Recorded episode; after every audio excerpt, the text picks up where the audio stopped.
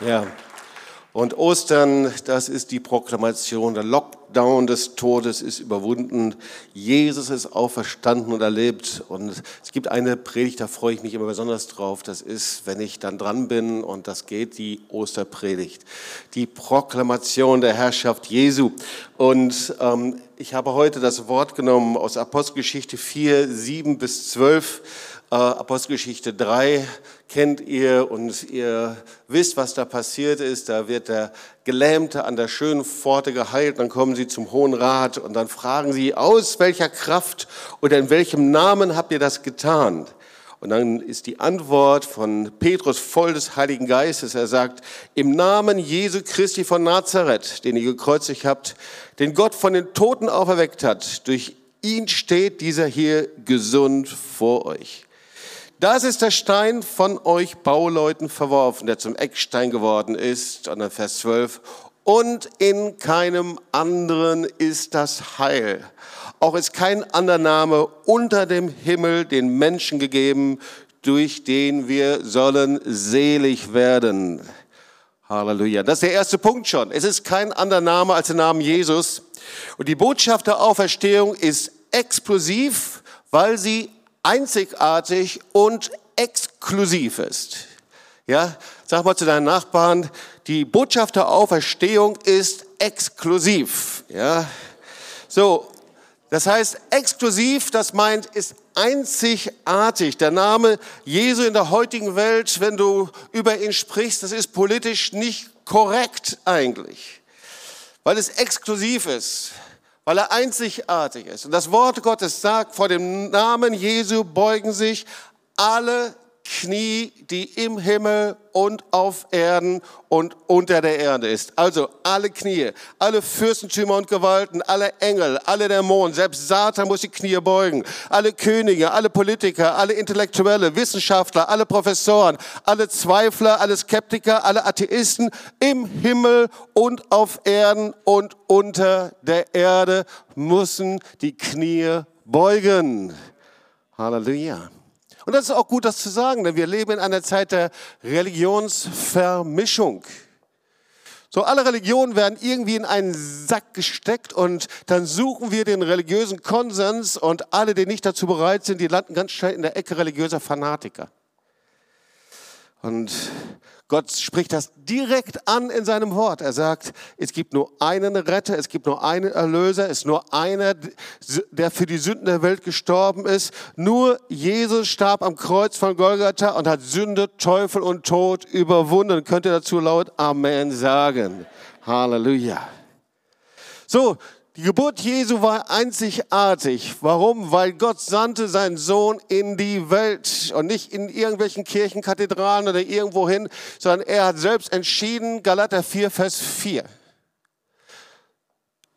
Die Jungfrauengeburt war einzigartig. So, Josef war nicht der Vater, sondern das Wort Gottes sagt, Maria wurde überschattet vom Heiligen Geist. Und das Baby Jesu trägt die Merkmale der Blutsgruppe von der Mutter und des Vaters. Und das Blut Jesu hat die Salbung und die Kraft, die Autorität einfach des lebendigen Gottes. Und die Worte Jesu sind auch einzigartig und exklusiv. Denn Jesus spricht, Johannes 14, Vers 6, ich bin der Weg und die Wahrheit und das Leben. Niemand kommt zum Vater, denn durch mich. Also, ihr Lieben, die Erlösung ist absolut, ist einzigartig und ist exklusiv. Könnt ihr dazu Amen sagen? Jesus lebt, er ist auferstanden und er regiert. Wow. Ich glaube, ich brauchte nichts anderes zu sagen als der ganzen Predigt, als das jetzt die nächsten Viertelstunde. Weißt du, bei einem Gericht ist es so, da braucht man zwei Zeugen, um herauszufinden, dass etwas wahr ist. Bei Jesus, bei der Auferstehung Jesu gab es 500 Zeugen, die alle bezeugt haben, dass der Auferstandene lebt. 500 Zeugen ist Jesus selbst begegnet als Auferstandene kommt irgendwann mal ein hochintellektuell französischer Professor zu einem katholischen Bischof, der ein tiefgläubiger Mann ist. Der sagt, Exzellenz, ich habe alle Religionen der Welt studiert und ebenso auch das Christentum. Ich habe herausgefunden, dass alle Religionen für Intellektuelle nicht ausreichend befriedigend sind. und das wollte. Deswegen gründe ich jetzt eine eigene Religion für Intellektuelle. Der könnte fast aus Tübingen kommen, oder? Der Bischof schüttelte langsam den Kopf und dann überlegte er, welchen Rat er dem Professor geben sollte. Schließlich sagte er, Herr Professor, bevor Sie eine Religion gründen, gehen Sie auf die Straße, lassen Sie sich kreuzigen, stehen Sie danach wieder auf, kommen Sie dann bitte wieder in mein Büro und dann können wir diese Frage nochmal besprechen. Also ihr Lieben, es ist kein anderer Name als der Name Jesu. In keinem anderen Namen ist das Heil. Es ist kein anderer Name den Menschen gegeben, durch den wir selig und gerettet werden können, als der Name Jesu. Also ist der erste Punkt, lass uns das nochmal festhalten, die Botschaft der Auferstehung ist explosiv, weil sie exklusiv ist. Der zweite Punkt ist, die Botschaft der Auferstehung ist die Botschaft des ultimativen Sieges über alle Krisensituationen dieser Welt. 1. Korinther 15, 55 bis 57. Wir haben das Wort schon proklamiert. Tod, wo ist dein Sieg? Tod, wo ist dein Stachel? Der Stachel des Todes aber ist die Sünde, die Kraft aber der Sünde ist das Gesetz. Gott aber sei Dank, der uns den Sieg gibt durch unseren Herrn Jesus Christus. Und das wollen wir uns noch ein bisschen weiter anschauen mit einer besonderen Geschichte. Und das war eigentlich bis jetzt so die Einleitung. Jetzt wollen wir uns die Geschichte mal anschauen, die wir sehr gut kennen. Matthäus 8, Vers 23 bis 27. Und zwar die Geschichte, in der Jesus eben über das Wasser geht. Ich will mal einige Verse lesen. Und er stieg in das Boot und seine Jünger folgten ihm.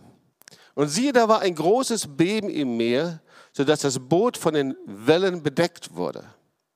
Er aber schlief. Und sie traten zu ihm, weckten ihn auf und sprachen, Herr, hilf, wir verderben. Da sagte er zu ihnen, ihr Kleingläubigen, warum seid ihr so furchtsam? Und stand auf, bedrohte den Wind, das Meer, und es ward eine große Stille. Die Menschen aber verwunderten sich und sprachen, was ist das für ein Mann, dass ihm Wind und Meer gehorsam sind? Ihr Lieben, vielleicht wissen wir das, die jüdische Sicht von dem Meer ist etwas anders als unsere Sicht. So, wenn wir an das Meer denken, gerade jetzt auch in Lockdown-Zeiten, dann denken wir mehr an Badeurlaub, an Strand, an Surfen. Irgendwie haben wir positive Assoziationen, oder? Die jüdische Sicht ist etwas anders. In der jüdischen Sicht ist das Meer ein feindliches Territorium. Das ist eine Gefahr. Ja, also die jüdische Sicht ist, da steht das Meer für Gericht, zum Beispiel eben die Sintflut, kennen wir ja, das ist das Gericht Gottes und das Wasser überflutet die Welt. Oder eben auch der Durchzug durch das Rote Meer. Die Armee Pharaos verfolgt Mose und das Volk Israel und die Armee ertrinkt im Meer. Oder aber Matthäus 8, Vers 32. Da werden Dämonen ausgetrieben und die Dämonen fahren in die Säue und was passiert? Sie stürzen den Abhang hinunter ins Meer. Also das Meer hat eine ganz andere Bedeutung, als wir so Assoziationen haben. In der Offenbarung wird das Meer 26 Mal erwähnt. Also aus jüdischer Sicht ist das Meer eben ein Bild für Krisen, ein Bild für Zerstörung, für Tod, für Krankheit, etwas Bedrohliches, etwas, das eben durch die Wellen und durch das Meer immer wieder Schlamm und Unrat hervorgebracht wird. Krankheit, Pest, Pandemie, ja, interessant, Wellen, die immer wieder kommen, wo immer wieder was hervorgebracht, immer wieder das hochgebracht wird. Und am Ende der Bibel, Offenbarung 21, Vers 1, da steht, und das Meer ist nicht mehr. Das heißt, das Meer ist nicht mehr da. Also das sollen wir im Hinterkopf haben, wenn wir uns diese Geschichte hier anschauen. Und so sehen wir also, Jesus besteigt das Boot dieser bekannten Geschichte und wir lesen, es war ein Beben im Meer, hohe Wellen schlagen ins Boot, eine absolut bedrohliche Situation und Jesus schlief, na klar, kann man übrigens heute noch sehen. Das ist so ein altes Schiff ausgegraben worden in Israel.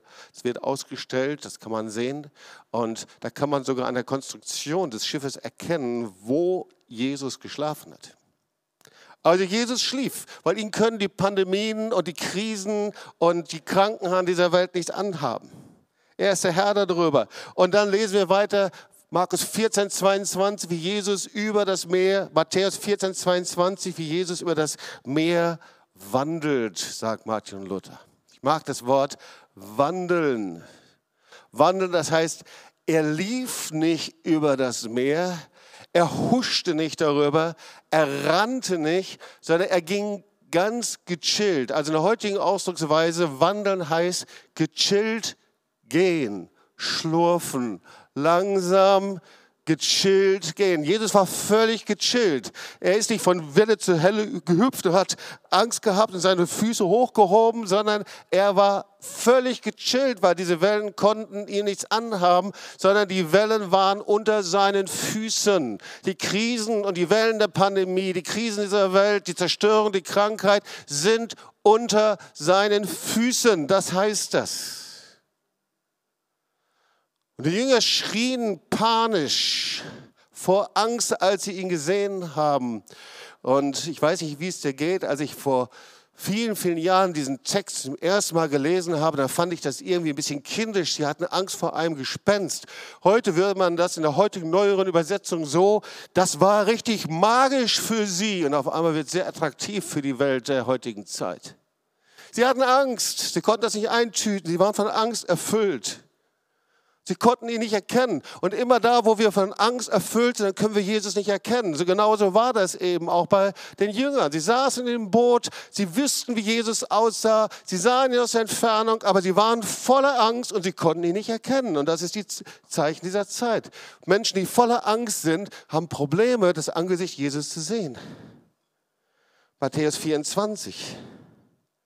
Und da ihn die Jünger sahen auf dem Meer gehen, erschraken sie und riefen, es ist ein Gespenst und schrien vor Furcht. Aber sogleich redete Jesus mit ihnen und sprach, seid getrost, ich bin's, fürchtet euch nicht. Und das sagte Jesus zu ihnen, ich bin's, fürchtet euch nicht. Er sagt zu ihnen, hey, wisst ihr nicht, dass ich der Herr über allen Krisen bin, über allen Krankheiten, Infektionen, über alle Pandemiewellen. Jesus wandelt auf diesem Meer. Er wandelt auf diese Atmosphäre und das Meer, das steht für eine feindliche, bedrohliche Atmosphäre. Und ihr Lieben, wenn wir ehrlich sind, wir leben gerade in einer Zeit, wenn du in die Zeitung hineinschaust und die Meldungen anschaust, das ist nicht alles so prickelnd, oder? Bedrohung durch Infektion, Bedrohung durch, durch äh, Corona, Arbeitslosigkeit, Hoffnungslosigkeit. Das ist die Situation dieser Zeit. Wenn es das vor fünf Jahren jemand erzählt hätte, hätte man gesagt, das ist endzeitlich, apokalyptisch, kann man sich nicht vorstellen, wie es ist. Und jetzt sind wir mittendrin. Und wie das Meer ist alles aufgewühlt, irgendwie. Alles ist nicht mehr so, wie es vorher war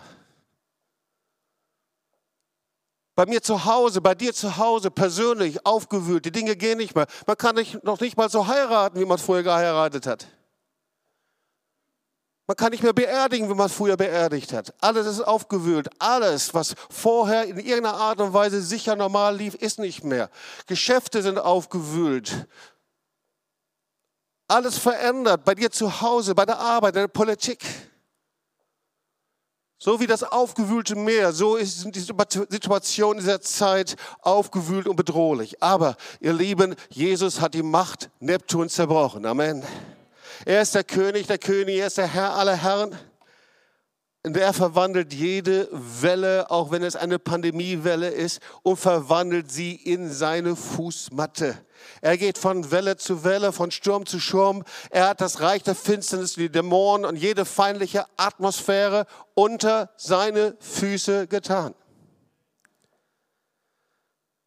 Und was wir sehen, ist, dass Jesus ein Wort spricht und er stillt den Sturm. Weil Schau mal, Jesus hat das getan, was er, den Vater hat, äh, was er bei dem Vater gesehen hat. Und wir sehen in 2. Mose 15, als das Heer des Pharaos das Volk Israel ver, äh, verfolgte, sprach der Herr ein Wort und vom Roten Meer, da standen die, die, stand das Wasser rechts und links vom Volk Israel wie eine Säule, wie eine Wand still. Und dann steht da, es war das Schneuzen seiner Nase, wie das Schneuzen, als ob er explosionsartig niest. Und das ganze Wasser bricht über die Heere des Pharaos zusammen. Jesus hat gesehen und hat die gleiche Macht und Autorität wie der Vater.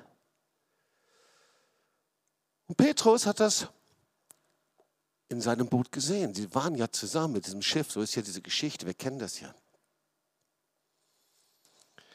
Petrus aber antwortete, ich lese mal die Verse und sprach, Herr, bist du es, so befiehl mir, zu dir zu kommen auf dem Wasser. Und er sprach, komm her. Und Petrus stieg aus dem Boot und ging auf dem Wasser und kam auf Jesus zu. Und ihr Lieben, ich glaube, dass diese Geschichte eine Botschaft, eine Osterbotschaft in diese Zeit hinein ist. Weißt du, die Jünger, die waren ja schon einige Zeit mit Jesus zusammen gewesen. Sie waren ja seine Jünger, sie folgten ihm nach, sie haben, sind von ihm gelehrt worden und sie haben gesehen, wie Jesus Zeichen Wunder getan hat. Aber da war Petrus und er sah Jesus und er sagte, Herr, wenn du es willst, wenn du es willst, dann ruf mich zu dir. Und Petrus war nicht so ganz sicher, ob Jesus das vielleicht wirklich möchte. Aber er wollte, dass Jesus das Unmögliche bei ihm tut. Und der Unterschied zwischen dem realen, alltäglichen christlichen Leben und dem Leben, in dem wir Zeichen und Wunder und Kraft Gottes und Autorität leben, ist der Unterschied, den wir hier bei Petrus sehen.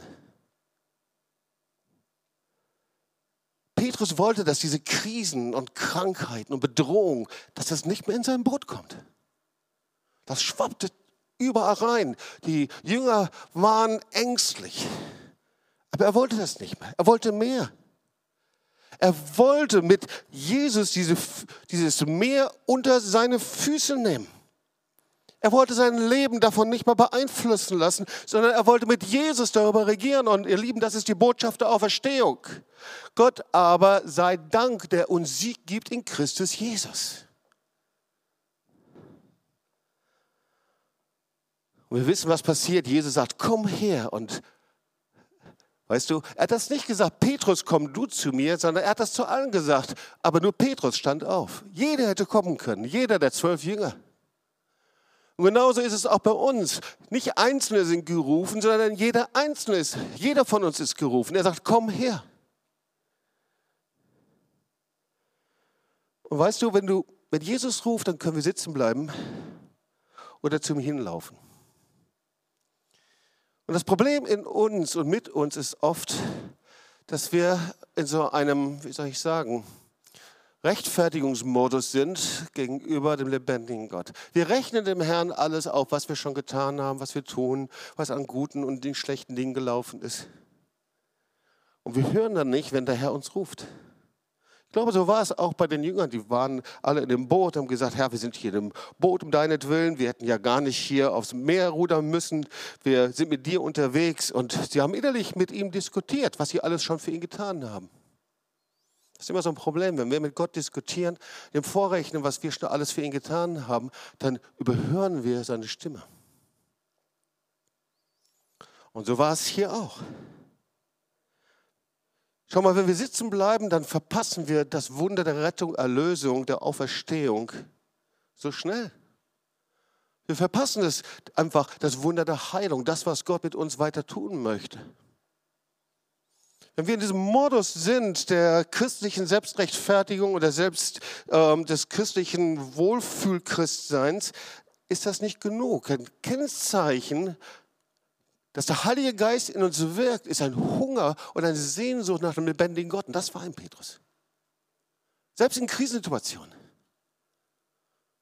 Petrus wollte nicht sitzen bleiben da.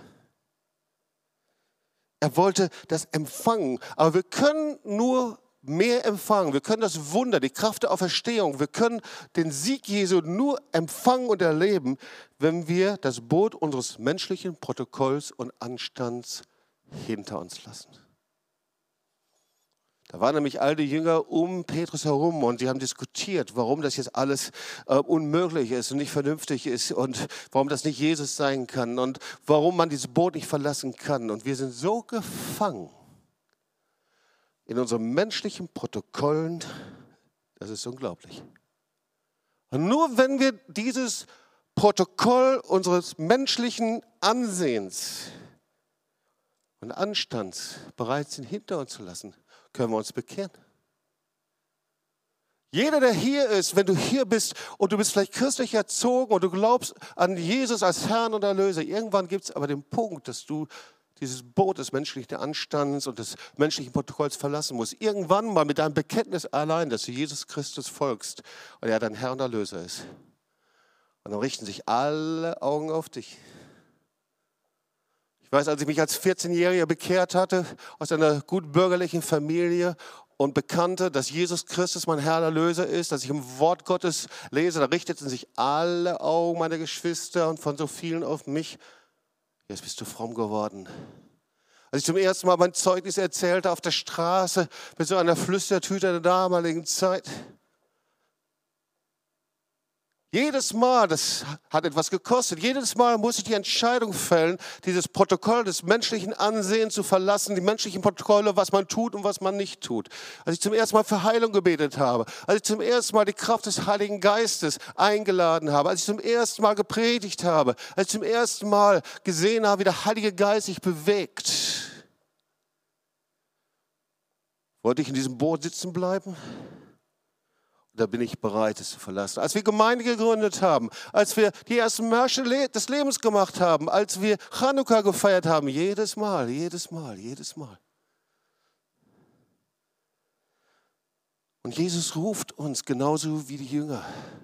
Gerade jetzt in dieser Zeit der Pandemie. Unser Boot, das ist unser Lockdown, das ist unsere Wohnung, das ist unsere Privatsphäre. Unsere Wohnung, das ist das, wo wir uns zurückziehen, wo wir äh, uns verstecken oft. Und Jesus sagt, steh auf, komm aus dem Boot des menschlichen Protokolls. Damit meine ich nicht, dass du Corona-Regeln brechen sollst, sondern damit meine ich, dass es so viele Möglichkeiten gibt und so oft Gott uns ruft, herauszukommen und wir so sehr gefangen sind wie noch nie von einem Protokoll, was man tut und was man nicht tut, was, wie man lebt und wie man nicht zu leben hat. Und Jesus sagt, komm, steh auf, entferne die Bastion des Zweifels und des Skepsis in deinem Verstand. Glauben ist, dass du überzeugt bist, dass Gott alles tun kann. Der Herr ruft uns, hör nicht mehr auf die Stimmen des Unglaubens der anderen und steig aus dem Boot des Unglaubens aus, der Skepsis und des Misstrauens und springen über diese Bootskante. Und erwarte Heilung, Rettung, Erlösung, erwarte, dass Gott dich gebraucht. Erwarte, dass das Erbe Gottes, der Erbe der Auferstehung für dich sichtbar wird. Und ich glaube, dass der Herr genauso sagt, fürchte dich nicht, so wie er das zu den Jüngern gesagt hat, vor den Wellen der Krisen, Krankheiten, Infektionen und Pandemiewellen. Und Jesus sagt, komm, du wirst dieselben Werke tun, die ich vollbracht habe. Und du wirst noch größere tun. Weil, wenn wir uns das jetzt weiter anschauen, Jesus tat viel mehr, als er nur den Sturm gestillt hat. Er hat viel mehr getan, als das Wasser der Krisensituation zu glätten. Er tut viel mehr, als dass er uns bewahren möchte dass uns das Wasser dieser Zeit nicht zum Halse steht, sondern er sagte zu den Jüngern, in diesem feindlichen Meer, in dieser Krisensituation, in dieser bedrohlichen Situation, in den Wellen, in dem Schlamm und Schutt und Krisen und Ängste auf und niedersteigen, da werdet ihr den größten Fischzug aller Zeiten machen. Da sende ich euch raus, um eure Netze auszuwerfen. Ihr werdet den größten Fischzug machen, den ihr je gemacht habt. Ihr Lieben, ich glaube, dass inmitten der Wellen und Krisen dieser Zeit wir für einer gewaltigen Ernte und Erweckung stehen. Ich glaube das nicht, weil das andere sagen, sondern weil ich das Wort Gottes verstehe, wie er die Jünger gesandt hat, die Netze auszuwerfen. Ja, Jesus will retten und befreien und freisetzen. Er will das Meer stillen. Aber er will dein Leben gebrauchen in dieser Zeit. Er will dein Leben gebrauchen. Er will dein Leben gebrauchen. Und ihr lieben Halbherzige werden das Boot nicht verlassen. Sondern wir werden ein Leben lang den Krisen dieser Welt ausgesetzt sein. Denn die Botschaft von Kreuz und Auferstehung ist 100 Prozent. Ist 100 Prozent. Jesus gab 100 Prozent sein Leben. Seine Auferstehung war 100 Prozent. Da war nichts Halbes, das war nicht 98 Prozent, damit wir ihm unser ganzes Leben ausliefern und ihm alles geben. Und Jesus, und damit komme ich zum Schluss der Botschaft schon, Jesus tut mehr als uns zu helfen, damit wir irgendwann mal zu einem normalen Leben zurückkommen. Denn er ist der Herr der Auferstehung. Und weißt du, vielleicht wird das Leben wieder normaler, das normale Leben, von dem viele träumen. Ich weiß nicht, wie lange es wird. Fünf Jahre, zehn, zwanzig, dreißig, fünfzig Jahre, ich weiß nicht, wie lange. Ich hoffe, möglichst lange. Aber irgendwann, irgendwann wird dein Leben enden und nicht mehr normal sein. Es gibt einen Punkt, da ist dein Leben und mein Leben nicht mehr normal. Es gibt einen Zeitpunkt, da wird jeder von uns vor dem lebendigen und auferstandenen Herrn stehen, vor dem Herrn und Richter. Und ich lese zum Schluss eine kleine Geschichte. In Amerika gilt amerikanisches Recht. In Deutschland deutsches Recht und wird nach deutschem Recht gerichtet. In Frankreich französisches Recht, in der Schweiz schweizerisches Recht. Bei Gott gilt Gottes Recht. Wir werden also bei Gott nach den zehn Geboten gerichtet. Gott nimmt es sehr genau mit seinen Geboten. Das ist ja ebenso bei irdischen Richtern. Wenn ich immer ordentlich gewesen bin, aber nur fünf Minuten etwas gestohlen habe, dann kann ich nicht sagen, Herr Richter, seien Sie doch bitte nicht so kleinlich. Jahrelang bin ich ordentlich gewesen, jetzt habe ich nur fünf Minuten geklaut. Was wird der Richter antworten? Er wird sagen, ich habe nur mit ihrer Straftat, ich habe nur mit ihrer Sünde zu tun. Mit, die, mit ihrer Ordentlichkeit, von der Sie reden, kann ich mich nicht befassen. Wenn es schon beim irdischen Richter so ist, wie ernst wird es erst im Gericht Gottes werden? Du und ich, wir brauchen einen Rechtsanwalt. Und das ist Jesus Christus. Da ist keiner, der gerecht ist vor Gott. Auch nicht einer. Du nicht und ich nicht. Du brauchst jemanden an deiner Seite, den auferstandenen, gekreuzigten, auferstandenen Jesus. Der sitzt zu Richten Gottes. Und der vor dir einsteht, wenn du und ich vom Richterstuhl Gottes sind und er sagt, ganz gleich, du bist rein gewaschen durch das Blut des Lammes. Rein wie Schnee. Weil der Rechtsanwalt Jesus an deiner Seite steht und für dich eingetreten ist. Aber dazu musst du ihn einladen. Und komm, lass uns doch aufstehen. Wir wollen zusammen beten.